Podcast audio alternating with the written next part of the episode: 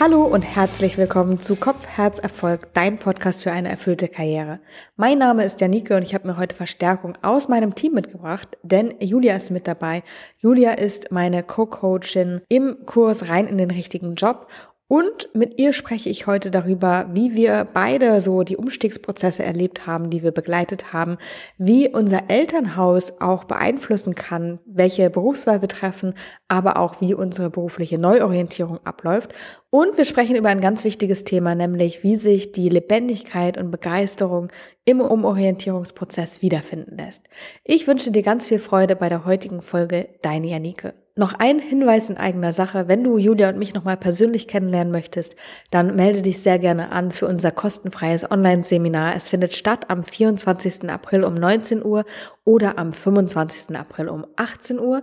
Beides Mal sind wir live vor Ort und beantworten deine Fragen ganz am Ende der Session und haben ganz viele spannende Inhalte für dich mitgebracht, sodass du wirklich viel aus dieser Stunde oder sagen wir eineinhalb Stunden mitnehmen kannst, dass du nutzen kannst, um dich beruflich neu aufzustellen. Also es wird eine Veranstaltung werden, aus der du sehr viel mitnehmen kannst. Wenn du magst, sei gerne mit dabei. Wie gesagt, kostenfrei. Den Link zur Anmeldung findest du in den Show Notes oder aber auf meiner Seite janikestör.com.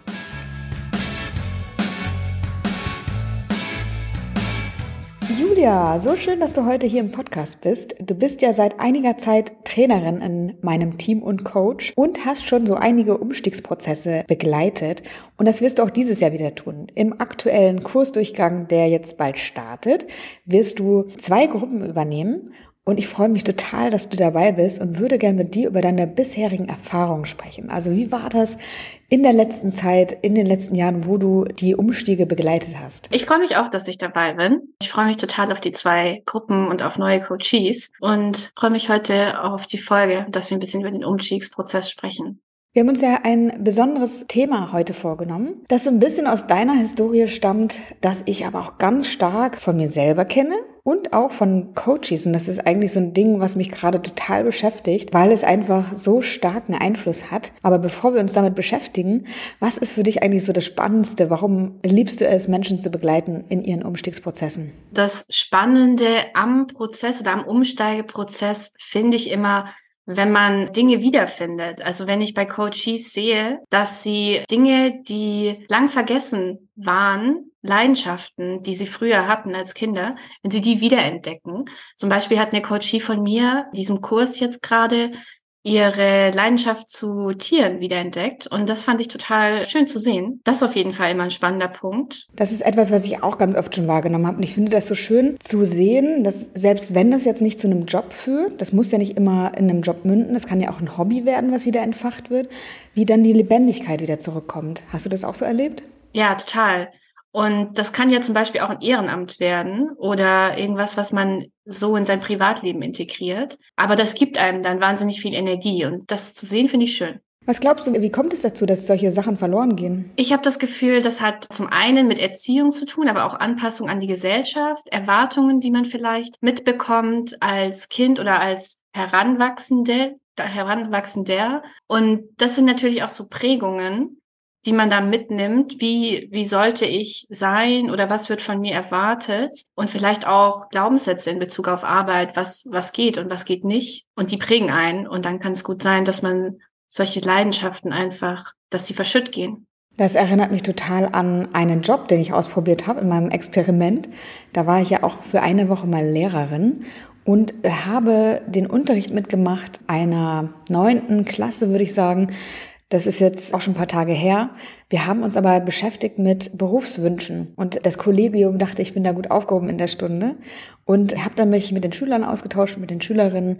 Und die sollten dann eben ihre Berufswünsche aufschreiben. Und dann habe ich mit einer gesprochen, die hatte da draufstehen Bankkauffrau und noch irgendwie einen anderen kaufmännischen Beruf. Ich erinnere mich nicht mehr genau. Und dann habe ich mit ihr gesprochen und dann kam raus, eigentlich würde sie gerne Pferdewirtin werden, weil sie auch die Tiere liebt und total den Bezug dazu hatte, ganz viel Zeit damit verbracht hatte.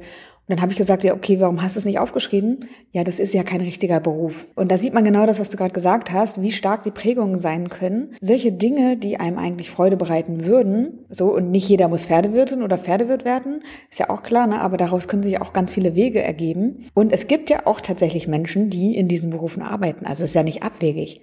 Und es ist ja auch nicht unsicher, aber das ist so verurteilt gewesen in ihrem Umfeld, dass sie das nicht mal in der Schule, in einem Unterricht auf ihr Blatt schreiben konnte. Das hätte ich sein können, weil das Thema Pferde war auch ein Kindheitstraum von mir. Ich bin aber nie geritten. Ich hatte nie was mit Pferden zu tun. Und dann Mitte 20 kam das Thema wieder hoch, als ich mich damit beschäftigt habe, was will ich denn eigentlich? Und als ich mich mit meinem eigenen Umstiegsprozess quasi beschäftigt habe. Ich bin aber bis heute auch keine Pferdewirtin geworden. Also es war dann auch in Ordnung so. Aber es war auch gut, dass das Thema nochmal hochkam. Und wie erlebst du das bei deiner Coachie? Was macht die gerade aus ihrer Kindheitsleidenschaft den Tieren? Ich glaube, sie ist gerade dabei, das noch so ein bisschen zu explorieren, weil es ist ein Thema, das sie wiederentdeckt hat und das ist auch, wir hatten ja jetzt erst den äh, Jobideen-Workshop vor kurzem und ich bin mir sicher, dass sich diese Leidenschaft in einigen Jobideen von ihr wiederfindet. Und jetzt geht's ja im nächsten Schritt an die Recherche, ans Vernetzen, Sprechen mit Menschen, die sowas machen und ans Ausprobieren. Und ich bin mir sicher, dass sie das weiterverfolgt. Mal sehen, was dabei entsteht und ob sie das in den Beruf integriert am Ende oder ob das was ist, was sie einfach in ihrem Leben hat, also persönlich integriert. Aber ich bin mir sicher, dass das nicht verschütt geht wieder. Das habe ich auch ganz oft als Fragen bekommen im Prozess, wenn ich Menschen begleitet habe. Muss ich jedes Hobby zu meinem Beruf machen? Wie finde ich denn raus? Ist es jetzt ein Hobby, das wieder auftaucht, das ich gerne weiter ausleben möchte oder mache ich das jetzt zum Job? Hätte ich auch von meinen Coaches. Ich höre manchmal von Coaches, oh, ich tanze gerne, das ist mein Hobby, ich mache das schon seit zehn Jahren oder Sprachen. Und dann sprechen wir ein bisschen drüber. Und dann geht es manchmal in die Richtung, ja, ich lerne gerne Sprachen, aber ich möchte nicht übersetzen oder dolmetschen, weil ich die Sprache auch nicht auseinandernehmen will, sondern ich will, ich habe eine Funktion mit dieser Sprache. Ich will mich mit Menschen verständigen. Ich will im Ausland sein, vielleicht reisen und mich mit den Menschen verständigen können und ein Gespräch führen können. Also es hat dann ein Ziel und dann geht es vielleicht weniger darum, übersetzen oder dolmetschen zu müssen, aber dann kann man das vielleicht auf eine andere Art und Weise beruflich integrieren. Genau, und dasselbe auch mit dem Tanzen. Ich kenne eine Coachie, die tanzt sehr gerne und hat auch überlegt, dann Tanzlehrerin zu werden, hat dann aber festgestellt, dass sie das einfach nur gerne für sich macht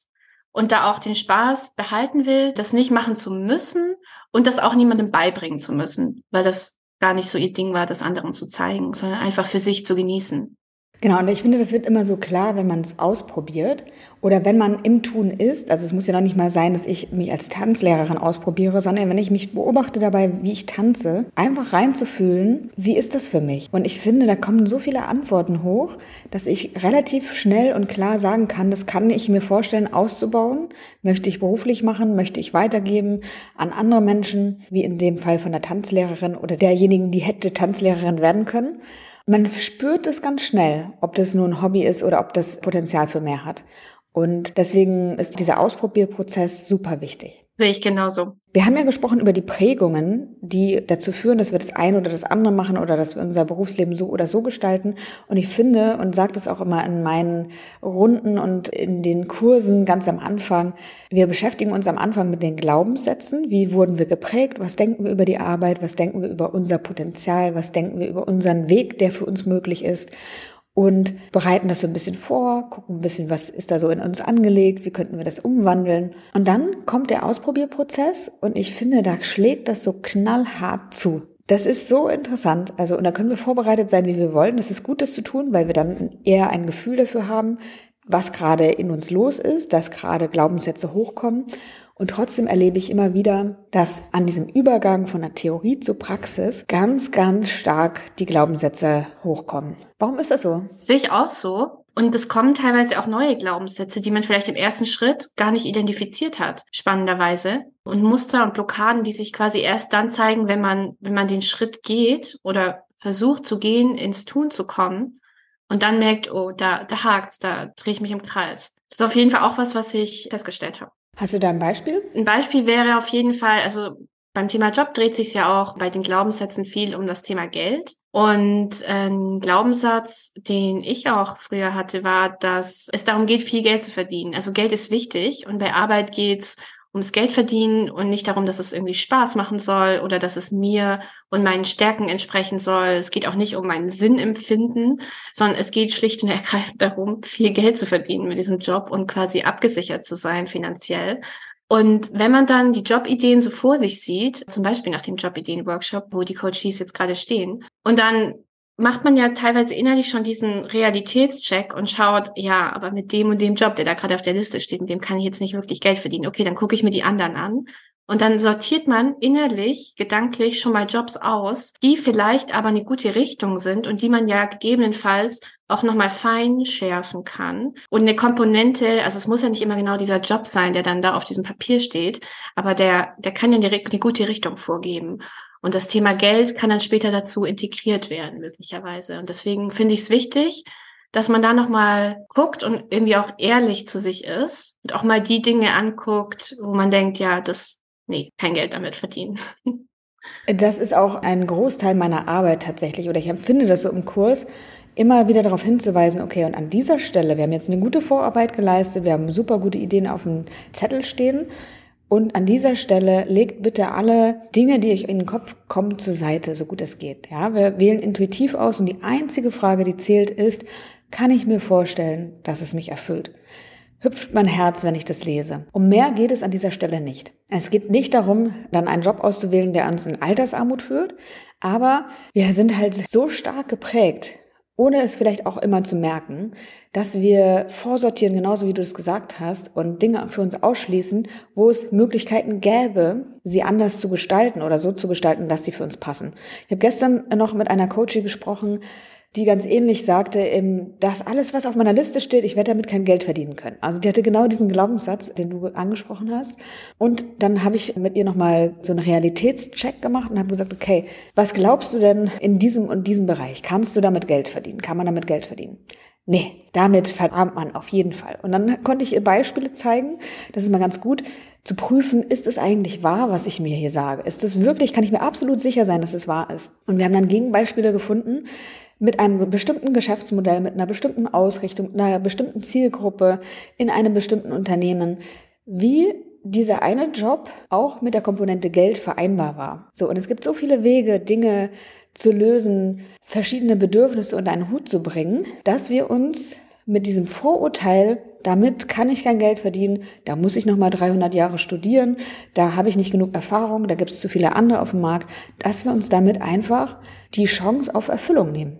Mhm, absolut. Man sieht ja vorher die Kombinationen noch gar nicht, die es gibt möglicherweise, wie man auch dieses Bedürfnis nach äh, Sicherheit, finanzieller Sicherheit und es muss natürlich auch genügend Geld reinkommen, um finanziell gut davon leben zu können. Ähm, aber diese Möglichkeiten, die sieht man im Vorhinein einfach oft gar nicht. Wie war das bei dir? Wie ist bei dir diese Prägung entstanden? Mit dem Geld verdienen? Mhm. Das kommt definitiv aus dem Elternhaus und glaube ich einer relativ konservativen Erziehung und dem, dem Umfeld, in dem ich damals aufgewachsen bin. Und generell ging es bei der Jobsuche bei mir, auch wenn ich an meine Schulzeit denke und auch so eine Situation mit einer Jobberaterin, die damals da war in der Schulklasse. Es ging immer darum, einen Job oder eine Ausbildung zu wählen, die vernünftig ist, die finanziell absichert und man hat sich einfach nie die Frage gestellt, was macht dir denn Spaß? Oder was sind denn deine Stärken und wo könntest du die gut einsetzen? Oder was empfindest du denn als sinnstiftenden Job für dich? Also diese Fragen, die kamen einfach nie auf. Und tatsächlich habe ich mir bis Mitte 20 gar nicht die Frage gestellt. Also ich dachte einfach, Arbeit ist halt so. Das, das muss so sein. Und ich habe dann erst festgestellt, ja, man kann sich tatsächlich die Frage stellen, macht es Spaß? Und Entspricht mir das? Wie bist du da rausgekommen? Wie hast du dich da rausgearbeitet, diesen Glaubenssatz hinter dir zu lassen? Ich glaube, bei mir ging es auch viel um das Thema Ausprobieren, weil ich, ich hatte den identifiziert und klar, ich kann den auch kognitiv im Kopf umdrehen und irgendwie positiv formulieren. Das Problem war, ich konnte den da nicht glauben. Ich hatte den dann irgendwie positiv formuliert vor mir stehen. Äh, nein, ich muss nicht viel Geld verdienen, sondern bei Arbeit geht es darum, äh, geht es um Erfüllung und darum, dass ich mich einbringe, dass es Spaß macht und dass ich meine Stärken einbringen kann. Aber ich habe das noch nicht so richtig gefühlt, den neuen Glaubenssatz quasi. Und ich glaube, so der Game Changer war für mich tatsächlich mit Leuten sprechen, die Jobs machen, die ich interessant fand. Also quasi auch in dem Schritt ausprobieren und vernetzen und es selber zu machen. Also ich hatte dann tatsächlich einen Zwischenjob gefunden im Umstiegsprozess, den ich auch erstmal machen wollte. Und da hatte ich dann zum ersten Mal das Gefühl, oh wow, das ist ja eine Arbeit, die macht mir ja Spaß. Ich arbeite ja gerne. Und ich kann damit auch noch Geld verdienen. Wie, wie krass ist das? Also ich hat, das war das aller, allererste Mal in meinem Leben, diese Kombination von den zwei Dingen. Spaß, das ist was, was ich gut kann, was mir Spaß macht, was ich gerne mache und was mir auch einen Sinn stiftet. Ich weiß, warum ich das mache. Und auf der anderen Seite, ich kann damit ja tatsächlich Geld verdienen. Was für eine coole Kombination. Also ich konnte das erst so richtig glauben, als ich es selber dann erfahren habe. Und vorher habe ich immer nur das versucht, kognitiv umzudrehen. Du bist ja auch eine Meisterin im Portfolio aufbauen. Ja. Ich erinnere mich an Zeiten, wo du dann aus Frankreich dich eingewählt hast ins Team oder von anderen Orten der Welt. Wie war dein Weg? Was hat sich da in der Zwischenzeit alles getan? Nach dem Umsteigeprozess bin ich total ins Ausprobieren gegangen und habe verschiedene Dinge gemacht. Ich habe mir eine Selbstständigkeit aufgebaut, Teilzeit, und zwar so, dass ich dann daneben quasi noch genügend Zeit habe, mich auszuprobieren und andere Sachen zu machen, die ich interessant fand. Dann fand ich das Thema Psychologie total spannend, habe Gasthörervorlesungen besucht, um zu gucken, ob ich nochmal Psychologie studieren will. Dann war ich in Frankreich, wie du gesagt hast, und habe dort mit Flüchtlingen gearbeitet, weil das ein Thema war, das begleitet mich schon seit mehreren Jahren. Das wollte ich schon immer mal machen, weil ich das immer so wahnsinnig berührend fand, seit 2015, seit das quasi groß in den Medien war und ich das Thema so, so hautnah auch mitbekommen habe, äh, zum ersten Mal. Und Genau, da habe ich einfach wahnsinnig viel ausprobiert und versucht, möglichst viel in unterschiedlichen Settings über mich zu lernen. Und gleichzeitig hatte ich natürlich die Selbstständigkeit, habe mir aus Frankreich quasi äh, daneben eben auch selbstständig gearbeitet. Genau. Wie war es, mit den geflüchteten Menschen zu arbeiten? Äh, sehr intensiv, äh, sehr mental herausfordernd, aber auch total sinnstiftend für mich. Ich habe wahnsinnig viel gearbeitet in der Zeit, weil man hatte immer zwei Tage die Woche frei.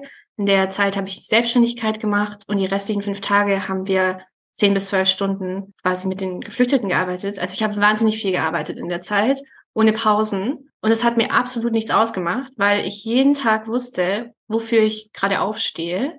Und ich stehe auf, um quasi den tausend Menschen, die da in der Region, also obdachlos gelebt haben, auf der Straße, um denen Decken, Klamotten, Essen, SIM-Karten, Hilfestellung irgendwie zu geben.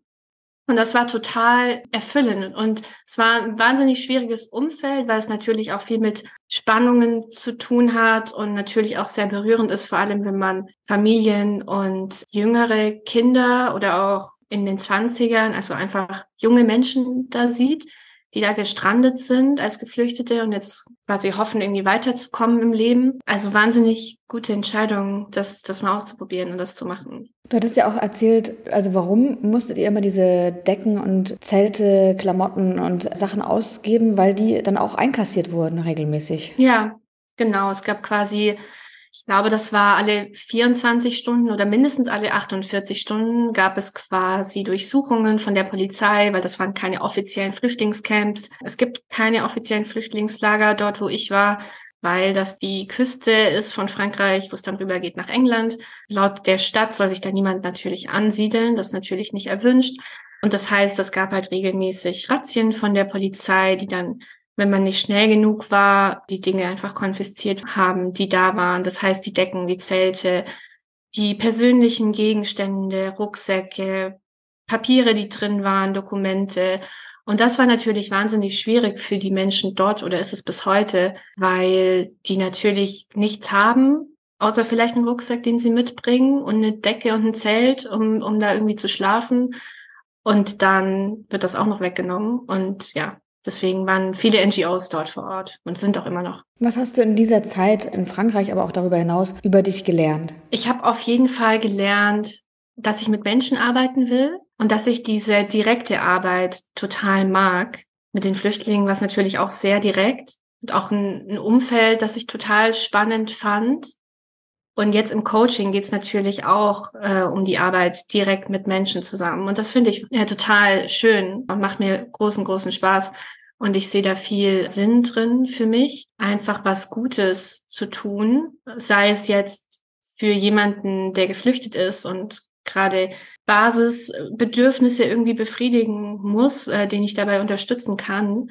Aber sei es auch jemand, der sich in einem Umfeld beruflich befindet, in dem es ihm nicht gut geht und der sich da nicht wohlfühlt und sich ausgelaugt fühlt und vielleicht, dass die, es zieht immer Energie. Und das finde ich total schön, da dann zu unterstützen, dass man da rauskommen kann und dass es besser geht. Und dass der Coachie in dem Fall in ein neues berufliches Umfeld kommt, beziehungsweise sich eins sucht und sich eins quasi baut, das viel besser passt und in dem er sich viel besser einbringen kann, viel mehr Energie hat und auch viel mehr beitragen kann. Was ist der Unterschied zu deinem früheren Berufsleben? Ich hatte nicht viel mit Menschen zu tun in meinem früheren Berufsleben, sondern tatsächlich mehr mit Excel-Listen und Zahlen und Tabellen. Natürlich hatte ich Kollegen, aber es war natürlich auch keine direkte Arbeit mit Menschen, sondern es ging tatsächlich darum, Zahlen von A nach B zu verschieben und zu präsentieren und zu berechnen und ja, Ergebnisse abzuliefern. Also großer Unterschied. Wie gehst du heute mit dem Bedürfnis um nach finanzieller Sicherheit? Du bist selbstständig, Julia, das geht nicht. Als Selbstständige kann man keine finanzielle Sicherheit haben, oder? Ja, tatsächlich. Habe ich auch nie erwartet, dass ich mich jemals selbstständig machen würde. Das stand nie auf meiner To-Do-Liste. eine Überraschung, als es so gekommen ist. Also zum einen hat sich, glaube ich, meine Erwartung an finanzielle Sicherheit verändert. Ich bin ein bisschen weggekommen von dem, ich muss äh, jeden Monat XY Euro reinbekommen auf mein Konto und nur dann fühle ich mich irgendwie sicher.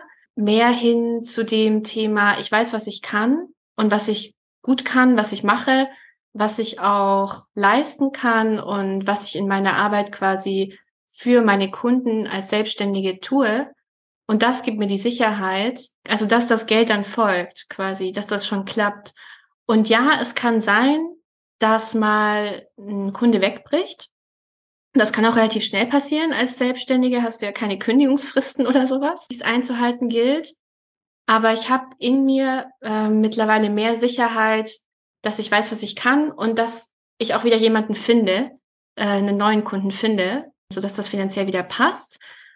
Und ich finde es auch immer gut, wenn man sich auf mehrere Standbeine verlässt. Also das gibt mir auch nochmal im Äußeren ein bisschen mehr Sicherheit, weil klar, das Thema Sicherheit ist bei mir nicht weg. Aber ich bin auch dabei oder habe immer mehrere verschiedene Sachen gemacht, die dann quasi zu meinem Einkommensstrom beitragen. Und das gibt mir auch Sicherheit, dass wenn eins wegbricht, dann habe ich immer noch was, was da ist, was mich dann für den Moment quasi stützt, solange bis ich das andere quasi reparieren kann oder wieder was Neues finden kann. Also ich meinte ja vorhin, du bist Meisterin im Portfolio kreieren auch. Und das ist ja gerade für Menschen mit vielen Interessen so wichtig, da auch nicht nur das Bedürfnis nach Sicherheit vielleicht abdecken zu können, sondern verschiedene Bedürfnisse über verschiedene Tätigkeiten und Standbeine auch abdecken zu können. Und das war zum Beispiel ein Glaubenssatz, der mich wahnsinnig geprägt hat. Ich muss mich für das eine entscheiden.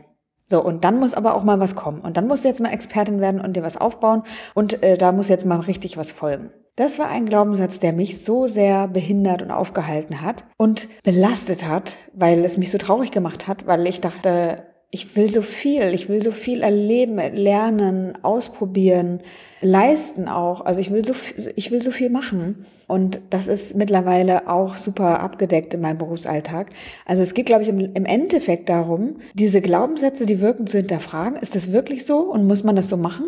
Und dann zu schauen, okay, welche Bedürfnisse habe ich eigentlich als Mensch?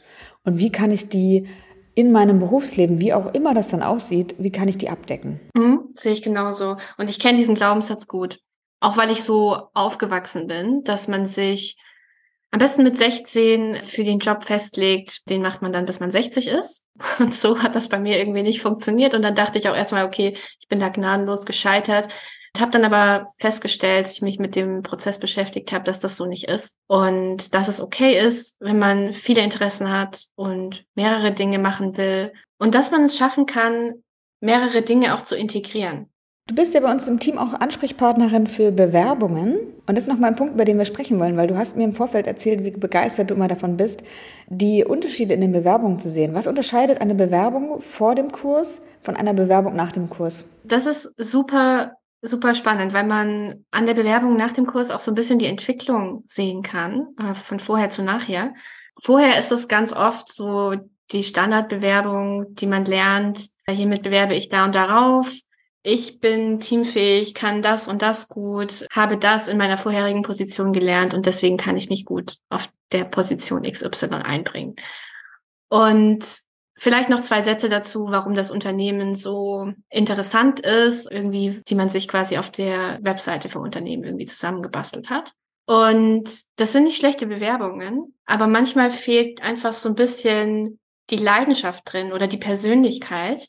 Und das Spannende ist, dass wenn die Person, der, die, der oder die Coachie am Ende des Prozesses nochmal Bewerbungen schreibt, nämlich für die Jobs, die sie oder ihn wirklich interessieren, dann kommen ganz andere Bewerbungen zustande. Also im Anschreiben liest man dann viel mehr über die Motivation, über was ist mir wichtig, welche Werte habe ich auch und wie verknüpfe ich die mit dem Unternehmen? Also das Unternehmen hat vielleicht ähnliche Werte und genau deswegen bewerbe ich mich da.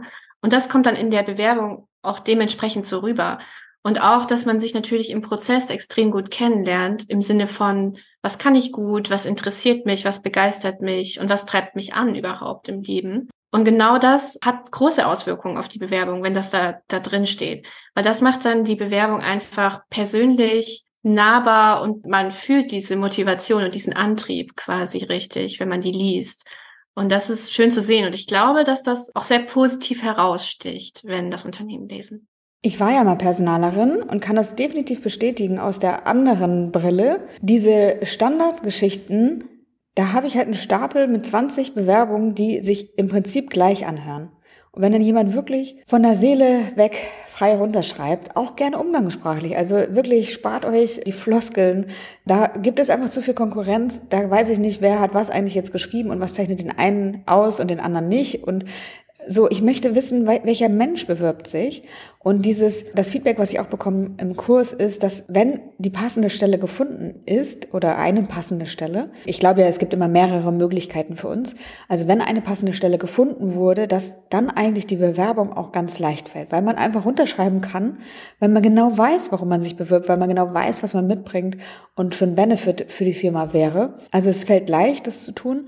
Es ist persönlich und damit macht es einen Unterschied, weil es sich abhebt von all den anderen Bewerbungen auf dem Stapel. Und das führt einfach auch öfter zum Erfolg. Also du, ich erinnere mich an einen Coach, den du auch unterstützt hast in seiner Bewerbung, der dann von zehn Bewerbungen zu acht Gesprächen eingeladen wurde und relativ zügig schon zwei Angebote auf dem Tisch hatte, von dem er eins unterschrieben hat. Also das ist einfach eine wahnsinnig gute Quote, die man dann auch erzielen kann. Ja, absolut. Und es geht ja auch genau um diese Geschichte oder diese Story, die man im Anschreiben möglicherweise dann erzählen kann, wenn man sich in diesem Prozess einfach kennengelernt hat weiß, was man will, wofür man steht, dann kann man das auch verknüpfen mit dem, was man gemacht hat und eine Geschichte darüber erzählen. Und ich glaube, das ist auch das, was, was dann natürlich abhebt von den normalen Floskeln, die man sonst so hat. Julia, so schön, dass du im Podcast zu Gast warst. Wenn man sich von dir begleiten lassen möchte im Umstiegsprozess, wie kann man das tun? Das kann man tun, indem man sich für den Kurs anmeldet, rein in den richtigen Job. Der startet wieder im Mai und dieses Mal übernehme ich zwei Gruppen, die ich dann über sechs Monate begleite bei dem Umstiegsprozess und ich freue mich da schon total drauf. Und in einer Gruppe gibt es auch die Möglichkeit, Einzelcoachings mit mir dazu zu buchen. Das finde ich total toll. Ich freue mich auf alle Geschichten, die folgen aus deiner Begleitung heraus, von allen Coaches auch mitzuerleben, wie die Prozesse, die Entwicklungen sind. Ich selber werde diesmal nur eine Gruppe leiten eine kleinere Gruppe, eine exklusivere Gruppe. Ich freue mich da auch schon wahnsinnig drauf. Wer mehr über den Kurs erfahren möchte, ist auch sehr herzlich eingeladen zu dem kostenfreien Online-Seminar, das wir dazu geben. Julia und ich werden das zusammen machen.